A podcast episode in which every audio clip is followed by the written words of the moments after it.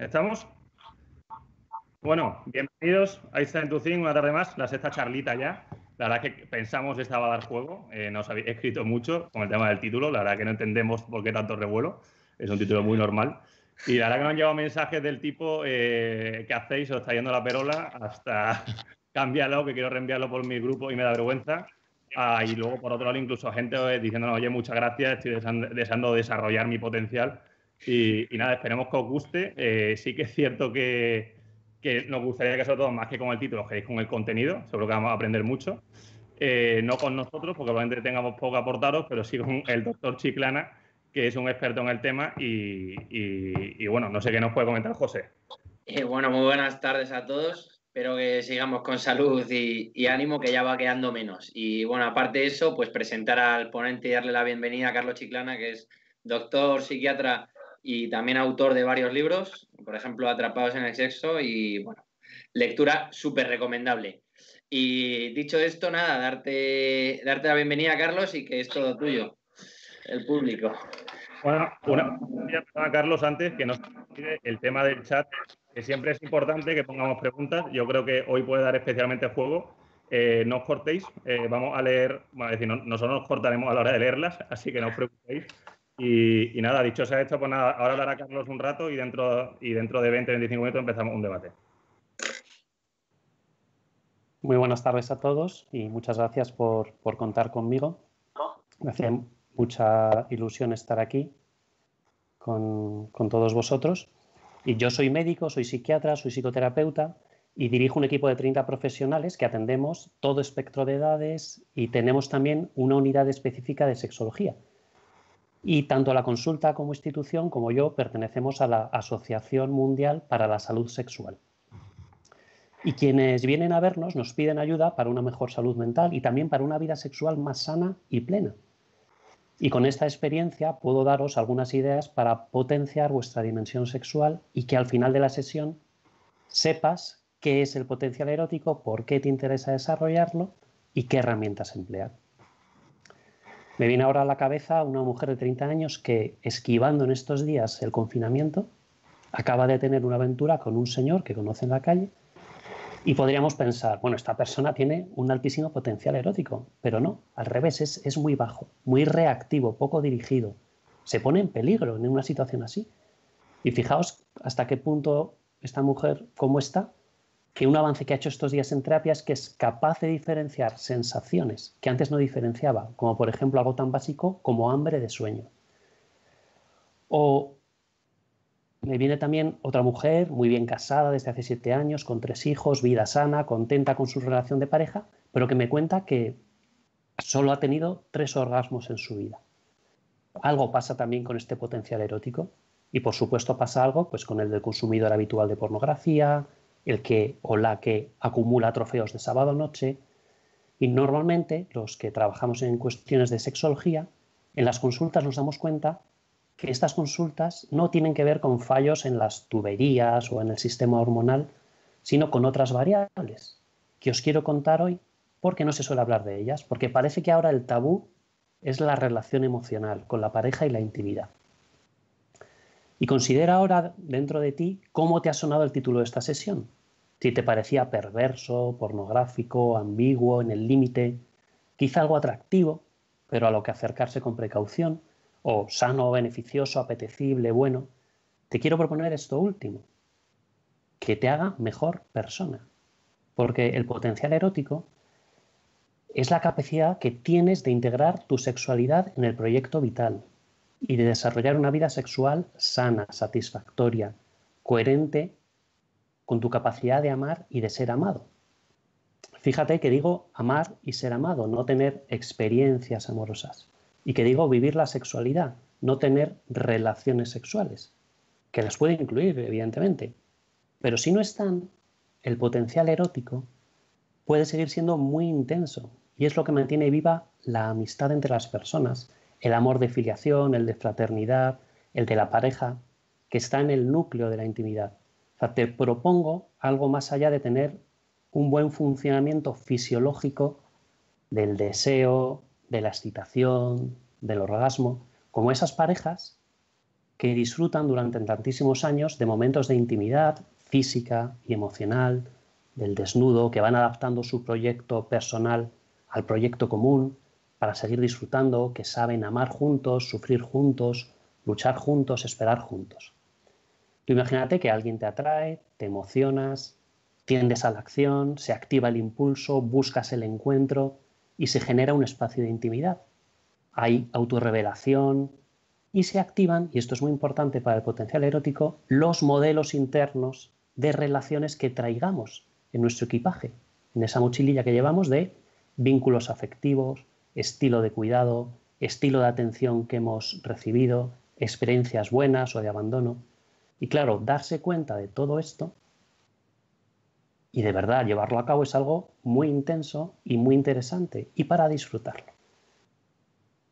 Los profesionales de la sexología sabemos que un potencial erótico desarrollado permite ser muy consciente de lo que ocurre en las relaciones humanas. ¿Por qué? Porque se cuenta con los cuerpos que están presentes, se relacionan con personas que son sujetos libres, porque hay un espacio psicológico compartido, porque se cuidan recíprocamente, porque hay vínculos afectivos estables, porque se empatiza, se comprende, se acepta, siento lo que siento y siento lo que sientes, pienso lo que pienso y pienso lo que piensas. Y me podríais decir, bueno, Carlos, pero esto es la amistad. Y te diré, sí, es que la verdadera amistad se fundamenta en el amor erótico. Y por eso yo defiendo a muerte la amistad hombre-mujer, porque son personas que se relacionan, no son animales en celo que no pueden refrenar su instinto. Y como consecuencia de todo esto que acabo de decir, que es muy intenso y que está en los buenos libros de sexología, o sea, no son ideas que me he inventado yo, como consecuencia de todo esto, la decisión de establecer una relación sexual, física, genital, es una decisión libre y no un impulso animal sin más, es una decisión decidida, valga la redundancia. Pero claro, se puede confundir la amistad y la intimidad personal con la práctica genital, con ser bueno en la cama, como si la exigiera, pero no es así. Porque fíjate, tú eres mamífero y tienes una diferencia fundamental con el resto de los mamíferos. Y es que en el ser humano la sexualidad pertenece al reino de la libertad y en los otros pertenece al reino de la necesidad. Y además tienes dos capacidades. De selección, porque dentro del abanico de conductas y de posibilidades de vida sexual puedes seleccionar, y de elección, porque puedes elegir lo que es bueno para ti. Y eso no lo tienen los otros mamíferos. Pero para llegar a ese espacio de intimidad entre las personas, en el amor erótico, necesitas tener en cuenta seis dimensiones. La biológica, que es bueno, que las tuberías, las hormonas estén a punto.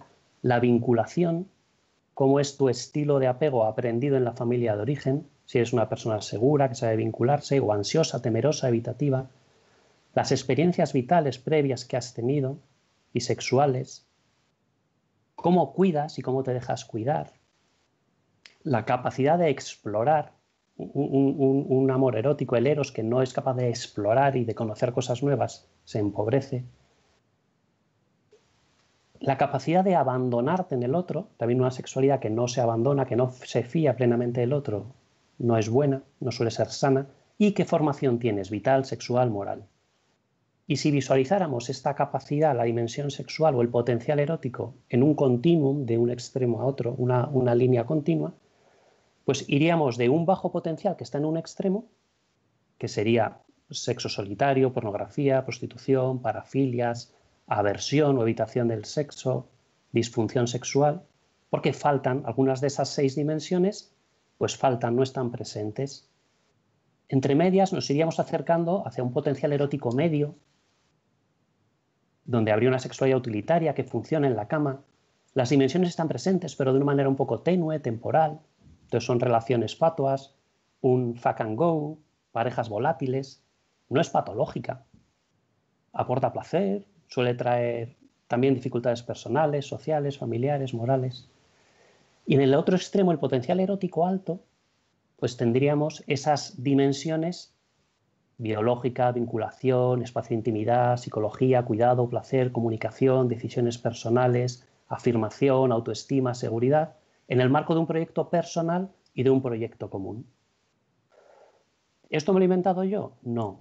Esto es lo que defiende la sexología sana. Esto es lo que defiende, por ejemplo, Félix López, que es un catedrático de sexología, el primero de la Universidad Española. Imagina tú qué prefieres, una cuenta bancaria donde solo llegan ingresos de un sitio o donde llegan de muchos sitios. Una mesa de mezclas, los que sepáis de música, con solo dos botones de on y off, o de esas mesas de mezclas grandes con muchos botones y que puedes armonizar muy bien el, sonido. Y claro, la propuesta de desarrollar un potencial erótico es la de disponer de muchos botones, la de disponer de muchos ingresos.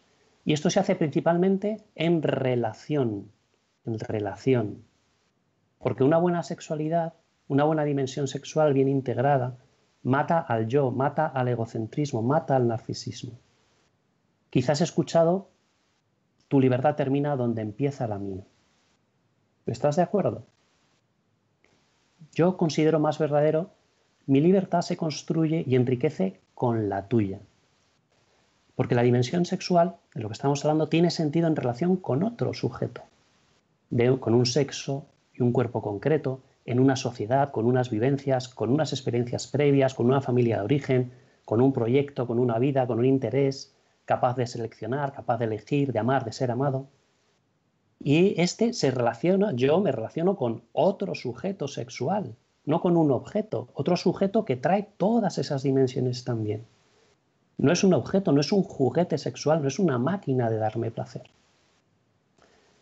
Por lo tanto, no lo mido desde mi yo, que es en lo que insisten los que quieren ganar dinero con tu instinto y convencerte de lo que, importa es si a ti te gusta y te da placer.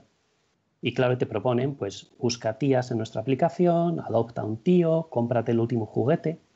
O sea, fijaos, no es lo mismo follarse a alguien que follar con alguien, que tener sexo, que hacer el amor, que amarse, que amarnos, que darnos. Habría gradación en esas acciones. Y es en relación como mejor se desarrolla la sexualidad, pero no para que me complemente. Porque lo de la media naranja, quien todavía se lo crea, que sepa que es mentira, que es un mito, es un mito de los griegos, un castigo de los dioses. El objetivo es relacionarse con, naranjas enteras. O sea, sí, macho y hembra se complementan. Pero las personas, la relación de pareja no va de complementarse, va de reciprocidad. Te amo y me amas, te cuido y me cuidas. Y para esta reciprocidad necesito cuatro premisas, que son, en mi opinión, muy sanas en general para la vida y para la sexualidad también. La primera es que soy bueno, soy bueno, no estoy, no, soy bueno. Y esto hasta que no se os mete en la cabeza, mejor no empezar una relación, ni una vida, ni una dimensión sexual. La segunda es, tengo energía y esa energía es buena. La tercera es que, vale, también tengo limitaciones y debilidades y por eso he de custodiarme, he de cuidarme bien. Y la cuarta es que necesito ser transformado y me relaciono con otra persona que también es buena, que también tiene energía, que también tiene limitaciones y que también necesita ser transformada. Por lo tanto, empieza el baile. Y hace unos años titulé un taller con universitarios del amor a la amistad sin pasar por la cama. Y al inicio, antes de empezar, me dijeron, oiga, perdone, el título está mal. Debería ser de la amistad al amor sin pasar por la cama. Claro, me alegré mucho porque el taller ya estaba enfilado sea, ellos estaban acostumbrados a conocerse, a hacer algo de amistad, a acostarse, romper la amistad. Por eso no entendían que amor, amistad, hombre-mujer podía ser real. Y yo les proponía que no es necesario pasar por la cama ni por el altar para amar, que primero amas a la persona y después ya decides por dónde vas, pero primero amas.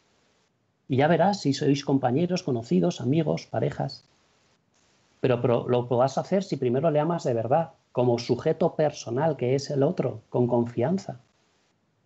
Pero yo te animo a que abras la mente, abras el corazón y destierres las sospechas que tengas respecto a tu dimensión sexual. Y vete al ordenador y de la carpeta de confianza, lo perdón, de la carpeta de sospecha, lo mueves a la carpeta de confianza y lo miras con mirada agradecida, con respeto, con ganas de disfrutar, con buenas intenciones, con pasión, con alma, con cuerpo, con mente, con espíritu, con cabeza, con corazón. Porque la dimensión sexual que tú tienes no es algo culpable, es algo victorioso, que une, que desarrolla a las personas, que crea vida en uno mismo, en el otro, que incluso a veces crea vidas nuevas.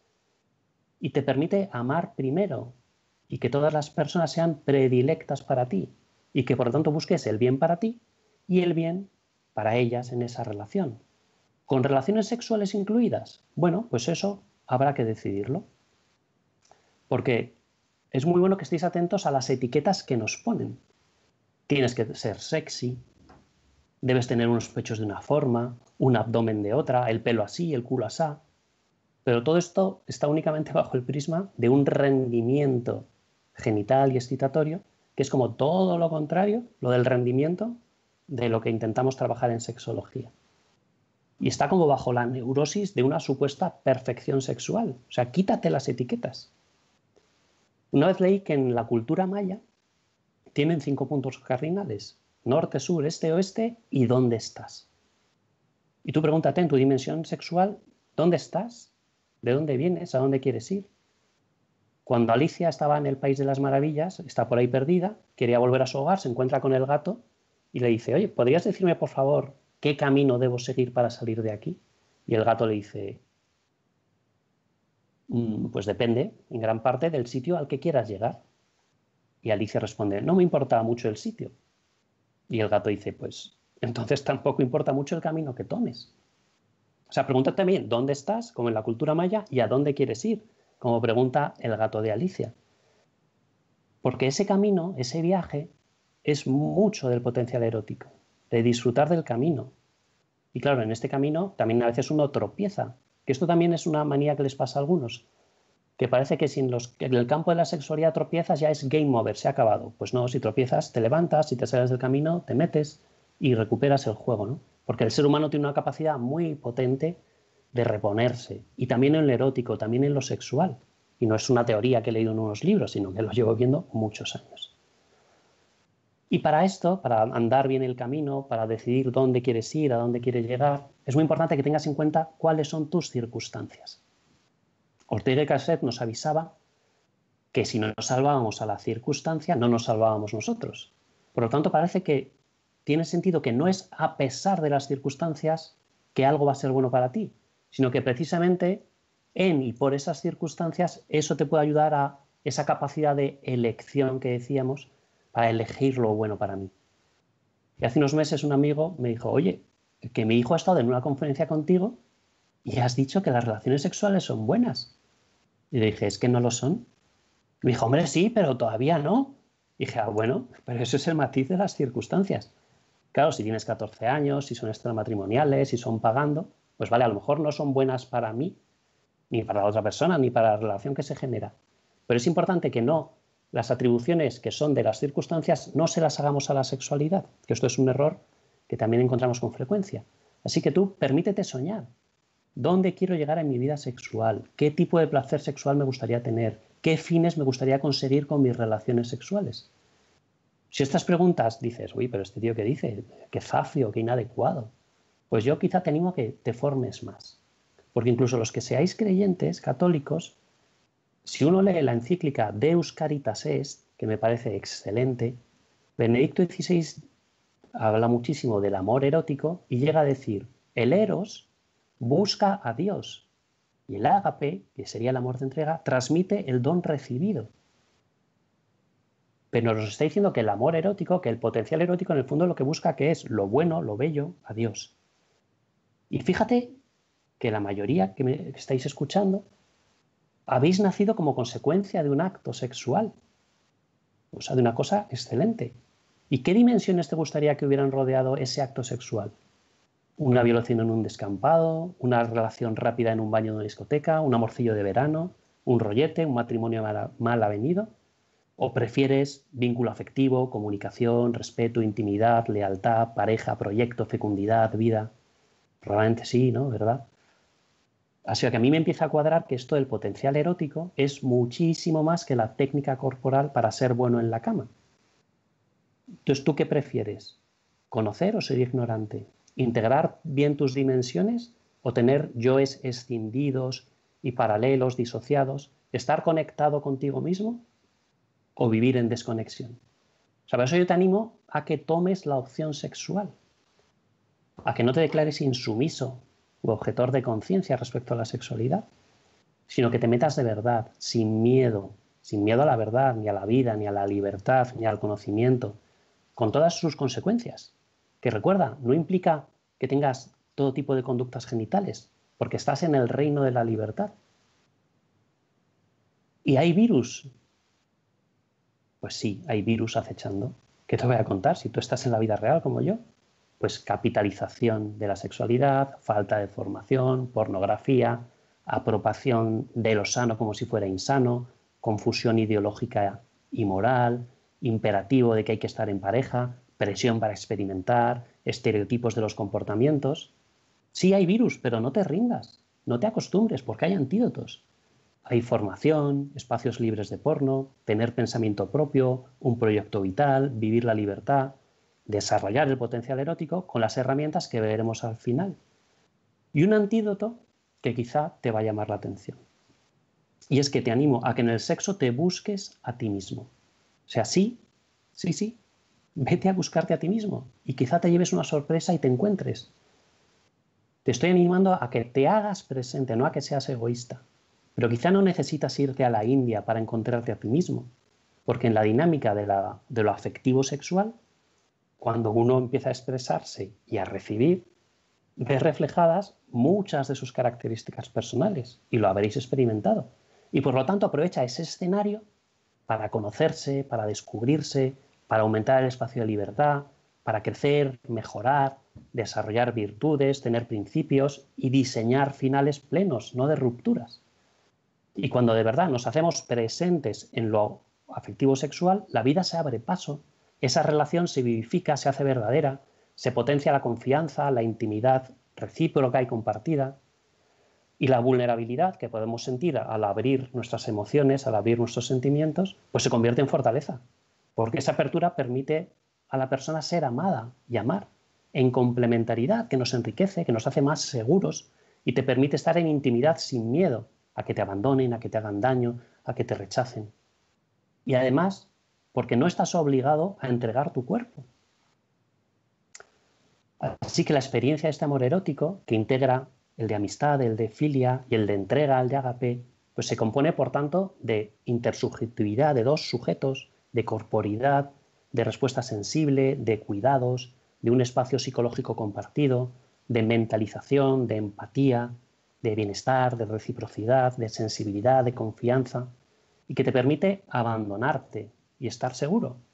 Y así por eso pues se establecen relaciones que son libres, ¿no? sin polos de superior-inferior o de dominante-sumiso, sin luchas de poder, con igual dignidad, con iguales derechos, que son relaciones independientes, autónomas, de tú a tú, de persona a persona, con respeto, que son elegidas, más allá de los roles culturales, o sea, no son por necesidad, ni para llenar carencias. No busco en la relación a mi padre, a mi madre, no cuido a un hijo en la relación de pareja, no purgo por mis culpas del pasado. Y se generarán también, por lo tanto, relaciones valientes, sin miedo a lo diferente, sin estereotipos, con ganas de enriquecerse con lo diverso, dispuestas a colaborar, donde se acoge al otro, donde se reconoce la diferencia y que están abiertas pues, a la sombra, a la sorpresa, a lo que pueda ocurrir. Son relaciones que son confiadas, que están abiertas al desarrollo, al cambio, donde no se abusa, donde no hay manipulación emocional, donde buscan la amistad, escuchan, son solidarias, en colaboración, con intimidad, con comunicación, se expresan emociones, se permite ser vulnerable, débil, son humanas, son tierras, son sensibles. Y son relaciones que son fecundas, porque están abiertas a la creatividad, al misterio, a la vida, donde cada sujeto pues aporta su subjetividad y reconoce al otro como sujeto que no es convertible en objeto, porque es un fin en sí mismo. Y así ahora ya para resumir, ¿qué herramientas tienes para desarrollar el potencial erótico? Un primer campo es la formación. Formación y educación sexual. O sea, que tengas curiosidad. La curiosidad en la sexualidad es buenísima, pero vete a beber a aguas potables, que las haces en fuentes de material sano. No, no te bebas el veneno de la pornografía. Y así, con esa formación, pues puedes ser crítico, tomar decisiones personales y no caer en el consumismo o en el comercio sexual. Hay libros, hay cursos, hay conversaciones con personas que saben. Formación también ética. Fijaos, estos seis principios de la ética son también propuestos por este catedrático Félix López y que me parecieron estupendos. Ética del consentimiento, ética del placer compartido, ética de la lealtad, ética de la vinculación-desvinculación, ética de la salud sexual y ética de la igualdad. Claro, si todo el mundo viviera esta ética de la sexualidad, pues no ocurrirían cosas como la manada o cosas así. formación sexual, formación ética. Formación también moral, para tener conciencia personal y conocer qué es lo bueno para mí, poder elegir. Y formación espiritual. ¿Para qué? Para tener sentido de la vida y para poder tener significado de mi vida y de mi capacidad para la autotrascendencia y poder, por lo tanto, conectar eróticamente con las otras personas. O sea, primera herramienta, la formación. Segunda herramienta que tienes y muy cercana es el propio cuerpo. Pon tu yo cuerpo, o sea, tu cuerpo no es una casita en la que vives, es una parte muy importante de tu persona, hay un yo cuerpo. Por tanto, pon tu cuerpo y también toda tu dinámica sexual al servicio de tu proyecto de vida. ¿Cómo? Uno, cultiva los cinco sentidos. O sea, descubre, conoce, enriquecelos y no los satures. O sea, que tengan siempre un cierto apetito y una capacidad para el asombro. O sea, el placer se amasa y se construye, no se improvisa. Y se aprende a contemplar la belleza. Entonces tienes cinco sentidos más la propiocepción, ¿no? que nos da el equilibrio, la presión, la temperatura, y que es muy bueno cultivarlos para que sean cada vez más sensibles a percibir. Practica modos de atención plena para hacerte más consciente de las sensaciones. ¿Os acordáis de esta chica que os decía al principio que ni siquiera sabía diferenciar sensaciones? O sea, había acabado en la cama de un señor, pero todavía no sabía diferenciar sensaciones. Haz las cosas más despacio, contempla lo que te entra por los sentidos y atiende también a esas sensaciones internas de posición, equilibrio, dolor, presión. Conecta con tu cuerpo, o sea, llévate bien con él, cuídalo, dale buen trato, come lo suficiente, duerme lo suficiente, haz ejercicio suficiente para que esté equilibrado. Y a la vez lo mismo, procura que darle un poquito menos de lo que pide para mantenerlo con capacidad para el deseo, en disposición de amar y de recibir. Primera, formación. Segunda, el cuerpo. Tercera herramienta, las emociones. Aprende sobre las emociones, cuáles son, qué significan, de qué te están informando. La emoción no es lo que te da la verdad de la situación, es una fuente de información más. Te dará mucha verdad, pero no toda. Y también aprende estrategias de regulación emocional para tener una buena caja de herramientas emocionales para poder regularte, de manera que luego no utilices pues, ni la comida, ni la bebida, ni la ira, ni el sexo como regulador emocional. Cuarta herramienta, que ya hemos hablado de ellas, las relaciones. En primer lugar, conoce muy bien de qué relaciones vienes. Familiares, colegio, infancia, amigos, experiencias amorosas y o sexuales previas, sanas o insanas o traumáticas. Pero porque eso, si, si tú no estás pendiente, e, eso condiciona tu vida. Y si tú no estás pendiente de lo sano o de lo insano, pues no lo podrás regular no condiciona de manera determinante, porque eso se puede modificar, pero es muy importante saber de dónde venimos. ¿En qué sistema familiar he vivido mis primeros años? Si es abierto, democrático, sobreprotector, de abandono, autoritario. ¿Qué estilo de vincularme afectivamente he aprendido en la relación con mi padre, con mi madre, con otras personas significativas en mi vida? O sea, primero saber de dónde venimos. Luego ya te fijas en el presente de tus relaciones y vívelas de forma consciente. Hazte presente, conecta con los demás. Y claro, gracias a las sensaciones, a las emociones y al cuerpo, vas a aprender a detectar mucho mejor las señales que vienen. Y también, al conocer las relaciones pasadas, vas a entender mucho mejor por qué te vinculas afectivamente de esa manera, por qué propones ese tipo de relación.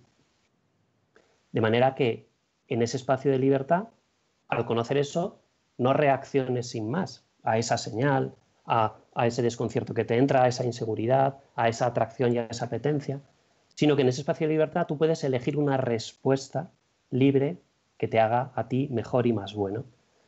Y a veces en esas relaciones déjate afectar por los demás, por las personas reales, por sujetos sexuales libres y déjate transformar por ellos a través de las sensaciones, del cuerpo, de las emociones, de la comunicación y busca la unión con las personas. Eso, ámalas primero. Comparte, intenta entrar en comunión con ellas, que haya una, comunión de libertades, que seas don para el otro, no un cazador de trofeos. Quinta herramienta, la intimidad, pero con volumen, con esa mesa de mezclas que te permite armonizar volumen, bajos, altos, porque no todas las relaciones piden la misma intimidad. O sea, decide qué compartes y qué no. Hay padre, madre, hermanos, hermanas, amigos, amigas, amiguetes, amigotes, amiguillos, amiguillas, conocidos, conocidas, compañeros, compañeras, vecinos, vecinas, rolletes, en fin, podemos seguir. Pero intenta conocer en qué nivel de intimidad se corresponde esa relación real. Que no conozcas un tipo en la calle y te vayas a la cama con él. Sexta herramienta, la comunicación. Ya sabéis que los que nos dedicamos al mundo de la salud mental insistimos y machacamos constantemente en comunicación, comunicación. Pues sí, aprende estrategias para comunicar bien lo que sientes, lo que piensas, lo que quieres. Y también aprendes a decir que no. Y así te ahorras muchos sustos. Séptima herramienta, la exploración. O sea, entrénate en explorar, en buscar novedad. Y que no tengas miedo en tantas tareas de la vida que, puedes explorar, de creatividad. De manera que desarrolles capacidad para jugar y que puedas ganar o perder que tengas esa actitud deportiva del jugador en la vida y que potencies tu creatividad, en mayor o menor medida según los dones que tengas, pero con un punto de creatividad.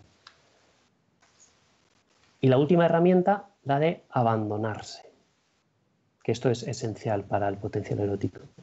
No controlar. Sí, hay autonomía, pero también hay heteronomía porque me dejo estar en los otros. También hay teonomía porque me fío de Dios, pero me libero de ese falso yo que constantemente quiere que esté seguro, que sobreviva, que me den estima, que me den afecto, tener el poder, poder, tener el control. Pues la capacidad de abandonarse en el otro es muy importante para el potencial erótico. Y así con todas estas herramientas, pues puedes construir una sexualidad que esté a la medida de tu amor y un amor a la medida de tu sexualidad. Porque buscas la reciprocidad con la otra persona, Potencias el amor erótico también a través de las distintas dimensiones de la sexualidad que hemos dicho. El cuerpo, los cuidados, la intimidad, la vinculación, el espacio psicológico compartido, la empatía. Y claro, con un proyecto así, el concepto y la estima de, uno mismo pues mejoran, te afirmas en tus actos con seguridad, satisfaces el deseo erótico, promueves un sano contacto físico, te vinculas a las personas con intimidad, y con estabilidad emocional. Y estás en sociedad y en los grupos a los que perteneces de una manera que integra ese yo íntimo tuyo, ese yo personal y ese yo público. Y así, pues tú también haces las cosas nuevas y eres feliz, que para eso es lo que hemos venido. Y espero que os haya hecho feliz un ratito al menos escuchándome. Pues nada más, ahora espero vuestras preguntas. Muchas gracias. Pues muchas gracias, Carlos que eh, nos han hecho muchísimas preguntas y te voy a hacer aquí dos en una. La primera viene en dos en una. Dice Carlota Aldama que cómo es posible pasar de una relación sentimental a una relación amistosa y luego la segunda pregunta es que han preguntado mucho el, respecto a la formación de la que has hablado, que si nos puedes recomendar algún libro que nos ayude a conocernos mejor en el ámbito sexual y también en el humano cómo pasar de, una relación sentimental a una relación de amistad, pues mi propuesta es establecer primero la relación de amistad. Por eso decía lo de amar primero. Y si tú has establecido antes una relación de amistad, te has permitido conocer a la otra persona, sabiendo tú de dónde vienes, y realmente hay amistad, realmente hay una intimidad amistosa, que no se ha construido única y exclusivamente sobre ese flechazo que puede existir o sobre esa atracción física que puede existir, sino que se, se han puesto los pilares en la intimidad amistosa, es mucho más probable que después se pueda volver a un escalón hacia atrás y mantener esa intimidad amistosa, aunque se haya tenido un escalón más intenso de comunicación más sentimental. Y de los libros, no sé si, si en la web eh, se permite colgar algún documento, pero yo tengo un listado con, pues este es para padres, o este es para parejas, o este es para gente más joven, o para gente... Entonces os lo puedo pasar y así cada uno ve qué libro le puede resultar más atractivo. Genial, muchas gracias. Eh, bueno, Carlos, en primer lugar, muchas gracias. Me ha parecido impresionante eh, y me ha descolocado además a mí en muchísimos aspectos. La verdad que desconocía mucho el tema. Pero una pregunta, por ejemplo, lo primero que, así has, empezado fuerte también y, quitar el mito de que no se puede tener una mejor amiga, por decirlo de alguna manera, ¿no? Y de hecho hay varias preguntas sobre eso. De, esta concretamente es de Alicia Ruiz Rubio, que dice que ¿crees que es posible la amistad con el otro sexo cuando existe atracción? Y por otro lado, ¿no hay peligro de enamoramiento y de hacer que se rompa una relación? A, las dos, a las dos preguntas respondo sí. O sea, sí que creo que es posible esa amistad. Sí me parece que, existe ese riesgo, pero por eso os animaba al no miedo. porque si yo tengo la formación suficiente, si sé de dónde vengo y me doy cuenta que me estoy enamorando y tengo esa mesa de mezclas con todos esos botones, yo puedo regular esa relación y saber esperar y saber distanciarme un poquito sin romperla y saber esperar a que se me pase el enamoramiento, porque el enamoramiento es pasajero. De manera que, o sea, yo soy muy defensor de la libertad, creo de verdad en que el ser humano es libre, porque, porque lo veo todos los días en las personas que ayudo y que atiendo, ¿no?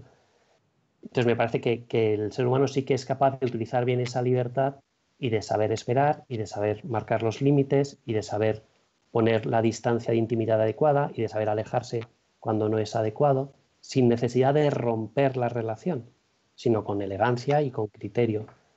Pero para eso es necesario formarse, para eso es necesario conocerse. Pues para, igual que para cualquier deporte o para cualquier actividad profesional, te formas y no te lanzas a hacer las cosas, sino que primero te formas. Pues yo os animo también que antes de meteros en una relación súper honda, súper profunda, de ya de me voy a casar, de un noviazgo, de no sé qué, fórmate, vamos, o a la vez que tienes esa relación, pero que no es un, un noviete de, verano de adolescente, ¿no? Que eso pues ya está, no pasa nada. Vale, pues de lujo, gracias. Sí, bueno, yo me uno al agradecimiento en primer lugar y te traigo la siguiente pregunta. Dice así, ¿cómo se puede vivir la sexualidad sin tener pareja? O sea, el, ser humano es, está sexuado, tiene un cuerpo que tiene sexo. Eso ya te, da un modo de pensar, un modo de sentir, un modo de estar presente en la vida. Y eso ya es sexualidad. En cualquier relación humana eh, está presente la dimensión sexual, porque tú eres de un sexo, el otro es de otro o del mismo, ya se empieza a dar una dinámica relacional. El modo en el que sientes está filtrado tanto por el sexo biológico como por el género, o sea, por las atribuciones culturales que hay en los grupos sociales, culturales en los que te muevas, en el país en el que estés, etc. Entonces, todo eso está ahí presente. Además, esas dimensiones que hemos, o sea, eso sería la, pura dimensión más biológica y un poquito cultural. Pero es que además el modo en el que nos vinculamos a las personas, insisto, padre, madre, hermanos, amigos, compañeros, entrenador de mi equipo, profesor de no sé qué, está mediado por el modo afectivo en el, que en el que yo soy y en el que yo me relaciono. Por lo tanto, en la vinculación afectiva con las personas, en la amistad, también está presente la sexualidad. Pero claro, cuando yo ah, digo la palabra sexualidad, no estoy diciendo estar en la cama teniendo una relación sexual. O sea, no estoy hablando del placer genital, estoy hablando de todas esas otras dimensiones, o sea, incorporada la genital la corporal biológica, pero todas esas, esas otras dimensiones que están presentes en la sexualidad. Porque si, o sea, todos seguramente tenéis experiencia de cómo afecta esa dimensión corporal sexual más genital a otras dimensiones de vuestra vida. Cómo os puede afectar al ánimo, cómo os afecta a las relaciones, cómo os afecta a la vida familiar, cómo os afecta al modo de vincularos. ¿Por qué? Porque es que están dentro del mismo equipo, están dentro del mismo campo, que es la de la dimensión sexual de la persona, que es una dimensión central. Por lo tanto, no es posible vivir sin sexualidad. ¿Vale? ¿Es posible vivir sin relaciones sexuales? Sí, pero no es posible vivir sin sexualidad. O sea, biología, vinculación afectiva, los cuidados, el modo de cuidar a las personas también está enraizado en la dimensión sexual. O sea, todo esto que os estoy diciendo a lo mejor os suena como rarísimo o como si me lo hubiera inventado yo, pero es que no me lo he inventado yo. O sea, que todo esto está en los libros de psicología y de sexología. El modo en el que se hacen las experiencias, en el que se busca la novedad, en el modo en el que uno se abandona y se deja cuidar por otros, o sea, todo eso está enraizado en la dimensión sexual de la persona. Y por eso es la propuesta de desarrolla el potencial erótico, ese amor erótico, porque es el amor que lleva al bien, a la belleza, y que está tan presente en, el continuum de la vida. Mm. Muchas gracias. Hola Carlos, eh, pregunta Gonzalo García San Miguel.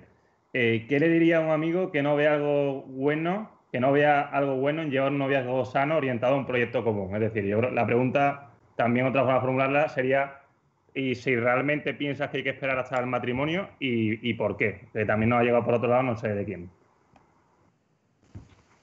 Si hay que esperar para tener relaciones sexuales, pues depende de, del. O sea, yo, como he dicho ya otras veces, o sea, insisto en que soy muy defensor de la libertad de cada persona. Pero quizás yo a, ese, a esa persona, a solas y en conversación profunda, le preguntaría que qué es lo que quiere, que qué es lo que desea, que qué es lo que está buscando. Si lo que está buscando es pues, el placer del momento, de la relación, de pasarlo bien, pues, pues efectivamente vas bien enfocado. No, pues ya está, vas a conseguir lo que estás buscando. O sea, ¿dónde estás y a dónde quieres ir? Ah, yo lo que quiero es, pues nada, pues esos rolletes de sábado, placer, un poquito de cuidados, hacer planes juntos, viajes, o sea, tener experiencias amorosas. Fenomenal, pues ok, vas bien enfocado. Dice, no, yo lo que estoy planteando es un proyecto de largo recorrido, que se enmarque bien en mi proyecto personal, en el proyecto personal de la otra persona, y, nos planteamos que esto sea para mucho tiempo. Y dice, ah, bueno, pues entonces a lo mejor mm, lo queremos hacer de otra manera. Siempre que uno tiene relaciones sexuales antes de establecer un proyecto de pareja, de largo recorrido, ¿eso va a generar mal? Pues evidentemente no. Lo que dicen los estudios científicos es que cuando son muchas parejas las que se tienen antes del proyecto de pareja de largo recorrido o matrimonio, cuando son ya en torno a 20, 25 parejas previas o relaciones previas, ahí ya sí que, sí que es más difícil que ese teórico proyecto de largo recorrido luego sea duradero académicamente no se ve que si uno pues, tiene unas relaciones sexuales más eh, no con tanta frecuencia y no con tantas parejas distintas, pues aquello tampoco altera tanto luego el proyecto final de pareja. Pero como os decía, hay otras dimensiones en el ser humano que también son lícitas. O sea que uno puede tener en cuenta la dimensión social, la dimensión familiar, la dimensión espiritual, la dimensión moral. Y uno también tiene derecho a elegir de acuerdo a esas dimensiones porque son dimensiones que le hacen más rico. O sea, la mesa de mezclas aumenta su capacidad para que la, música que yo toque sea de más calidad, sea de más finura, tenga mejor armonía, mejor sonido, mejor volumen. Entonces, mm, y probablemente cuando uno experimenta eso se da cuenta que eso le hace más feliz porque le está haciendo más libre. No sé si he respondido, pero esto se puede hablar profundamente. Vale, gracias Carlos. Y ahora nos preguntan que también eh, a la gente que también animo, que nos mandan de forma anónima preguntas, que lo pongan, que al final es para esto. Esta es una persona que nos dice que es anónima la pregunta, dice, imagínase que está en una relación a distancia y no puedes mantener relaciones con tu mujer. ¿No cree que fisiológicamente es sano masturbarse sin necesidad de usar soluciones tóxicas, como las has llamado, porno, juguetes, etcétera? Si nos, fijamos solo en fisiología, pues sí, la masturbación te produce el orgasmo, te produce placer, liberación de dopamina, de oxitocina, pues ya está. Fisiológicamente, pues sí, si es una cosa esporádica y no te vas a enganchar a la masturbación como medio de, obtención del placer sexual, pues no tiene más misterio fisiológicamente. Si la, pregunta que ha utilizado la palabra fisiología, pues, pues sí, pues la fisiología funciona y ya está, no, ocurre nada más allá, ¿no? Ahora, si empezamos a sumar otras dimensiones, como hemos hablado, de la vinculación afectiva, de la intimidad, del espacio psicológico compartido, de los cuidados, pues ya uno valora si le interesa o no realizar la masturbación o no. Es así de sencillo, no, no tiene más misterio. Eh, vale, de lujo, Carlos. Eh, relacionado un poco con eso, pero llevándolo a más, llevándolo a más, eh, una pregunta de parte de Samuel. Dice que qué consecuencias para la madurez sexual pueden tener para esos niños impúberes que con 10, 11, 12 años que tienen teléfono móvil y consumen pornografía. También lo alargo a más edades porque hay varias preguntas de que, cómo influye la pornografía en las personas de nuestra edad también, de gente joven, incluso mayor. Pues lo que, lo que se ve, pues hay, hay, muchos estudios y, nosotros estamos también ahora en un, en un proyecto de investigación multicéntrico para ver cómo influye la, pornografía en los adolescentes, lo que se ve es que, confunden la pornografía con la realidad. Por eso ocurren estas cosas de las manadas, de niños que, violan a niñas de menores de edad, porque confunden, porque creen, les están dando un mensaje que la sexualidad funciona así, Luego se, ve también que les produce una cierta disfunción ejecutiva, o sea, que luego les altera el lóbulo frontal y tienen dificultades para planificar, para organizar, para inhibición de estímulos. Genera también fácilmente, aunque no en todas las personas, algunas disfunciones sexuales a, largo plazo, ¿no? como disfunción eréctil o eyaculación precoz, porque se acostumbran a una eyaculación rápida y luego no saben cómo responder en las relaciones sexuales reales porque luego los estímulos reales no les excitan, porque se han condicionado con estímulos irreales. En fin, hay muchos, muchas consecuencias y hay una preocupación alta hasta el punto de que la Organización Mundial de la Salud pues lo ha incluido dentro de los problemas de salud sexual y hasta el punto de que la, la, Unión Europea ha indicado que todos los países de la Unión Europea tienen que hacer algo y poner una normativa para impedir la exposición temprana de los niños y adolescentes a la pornografía. Y hay ya 16 estados en Estados Unidos que lo han declarado una epidemia de salud pública, porque se están teniendo, pues, generando mucha problemática. Pero el problema sobre todo es para la vida sexual. O sea, la gran preocupación que tenemos los médicos respecto a la pornografía es eh, el deterioro que se produce en la vida sexual de estas personas cuando son adultas.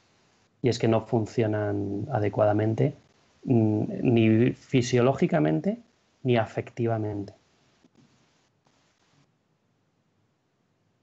¿Qué más cosas? Muy bien, pues yo voy a combinar dos preguntas de, Mahler y de Elena Moncada, que un poco así combinadas dicen si, crees que la educación sexual, eh, la realidad actual con la sobreabundancia de noticias, imágenes, series, películas que tratan la sexualidad como una necesidad, influye o tiene, tiene relación en, la, en, en que hoy en día se produzcan tantos embarazos no deseados, abortos en jóvenes parejas eh, y existen tantos casos de, abusos sexuales.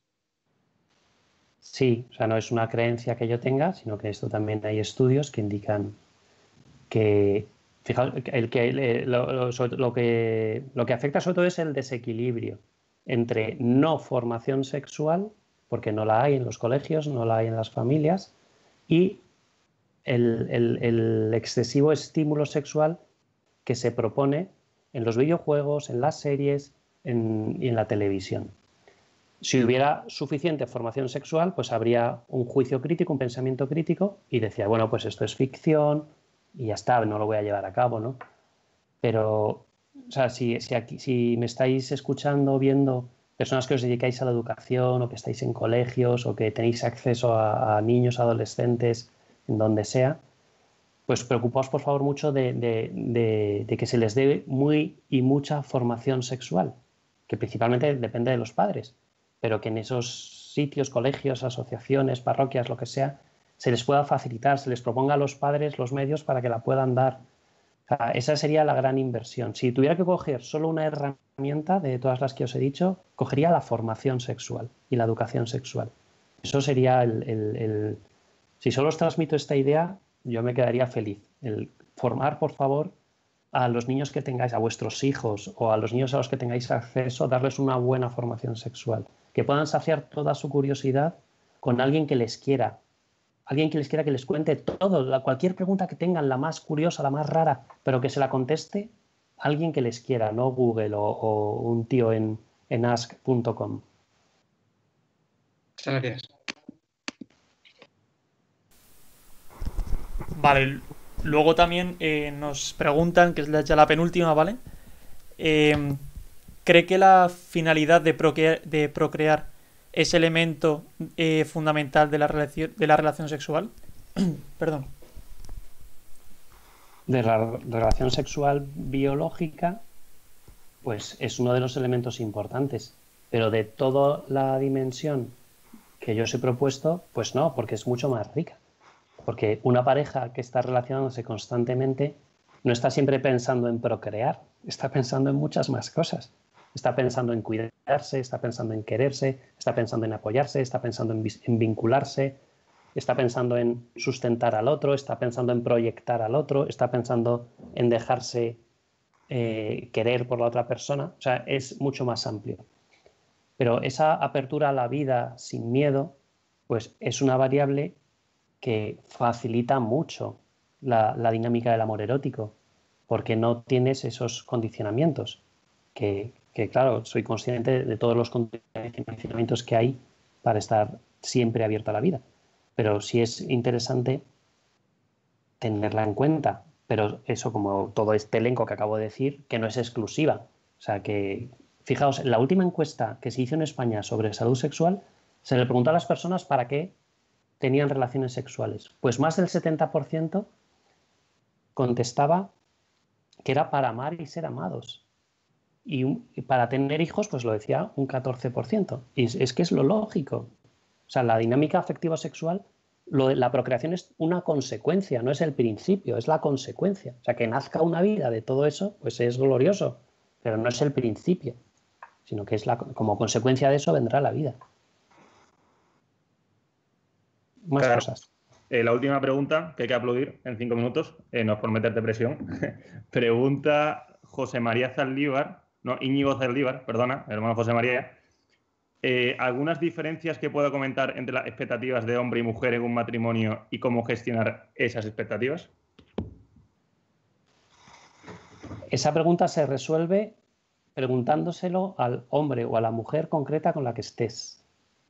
Porque cada persona es un mundo, viene de un sitio, de unas relaciones, de una vida. ¿Dónde está? Porque lo que quiero hoy a lo mejor no es lo que quiero mañana. ¿A dónde quiero llegar? Por eso, comunicación. Entonces, si vas a tener una relación sexual con alguien, habla, pregunta. Que esto me llama mucho la atención cuando en talleres les digo a, personas que a lo mejor todavía no tienen un proyecto de matrimonio, pero que están ahí en noviazgo, les digo, hablar de sexo. Pero ¿cómo vamos a hablar de sexo? Sí, hablad, hablad ya, hablad ya en el noviazgo antes. Y luego en el matrimonio, por supuesto. Entonces, no es, no es qué expectativas tiene el hombre, qué expectativas tiene la mujer, no es qué expectativas tienes tú hoy, qué expectativas tengo yo hoy, que estoy de esta manera, con este problema, con esta ilusión, con esta emoción, con este interés. Entonces, me parece que lo interesante no es la respuesta general, para ir con estereotipos, sino la respuesta personal, individual de ese sujeto sexual concreto en ese momento determinado y que sea ella o él el que me responda y me diga, yo hoy lo que me gustaría es que me des un masajito, yo hoy lo que me gustaría es eh, a muerte y vamos, y todo el tiempo que podamos y, y con energía. Yo hoy que te acerques de esta manera, yo hoy que te acerques de la otra. Yo hoy estoy para saltar, yo hoy no estoy para saltar sea, preguntar, preguntar, preguntar, escuchar, escuchar, escuchar, comunicar, comunicar, comunicar. Si, quieres, si queréis, esta sería la segunda idea que, para los que estéis ya eh, en matrimonio, en pareja, que habléis de sexo entre vosotros, que os comuniquéis lo que queréis, lo que deseáis, lo que os gusta, de manera que aumenta la libertad. Carlos, una cosa más? Sí. Eh, nada más, tenemos que cortar mil millones de nos ha encantado. Pues nada, muchas gracias a vosotros y espero haberos servido de algo. Seguro que sí. Y Carlos, muchísimas gracias por, tu reflexión y tu charla. Pues, voy a vamos, vamos a cortar rápido hoy porque la gente quiere aplaudir en un minuto. Así que nada, gracias Carlos de nuevo. Eh, nos vemos el domingo que viene a las 7. Eh, vamos a volver otra vez al tema de COVID-19, la situación actual, la, visión de distintas personas y demás. El domingo en concreto va a ser con don Ramón Goyarrola, que es un sacerdote vasco que se fue hace 15 años a vivir a Finlandia y es muy crack y seguro que tiene muchas cosas que aportarnos. Así que, nada, con esto nos despedimos. Mil y tenemos, con noticias también el domingo. Hasta luego. Gracias. Muchas gracias, Carlos. Todos. Gracias, Carlos. Muy bueno, Carlos, muchísimas gracias. ¿eh? Gracias, Carlos. Ha sido una pasada. Gracias a vosotros.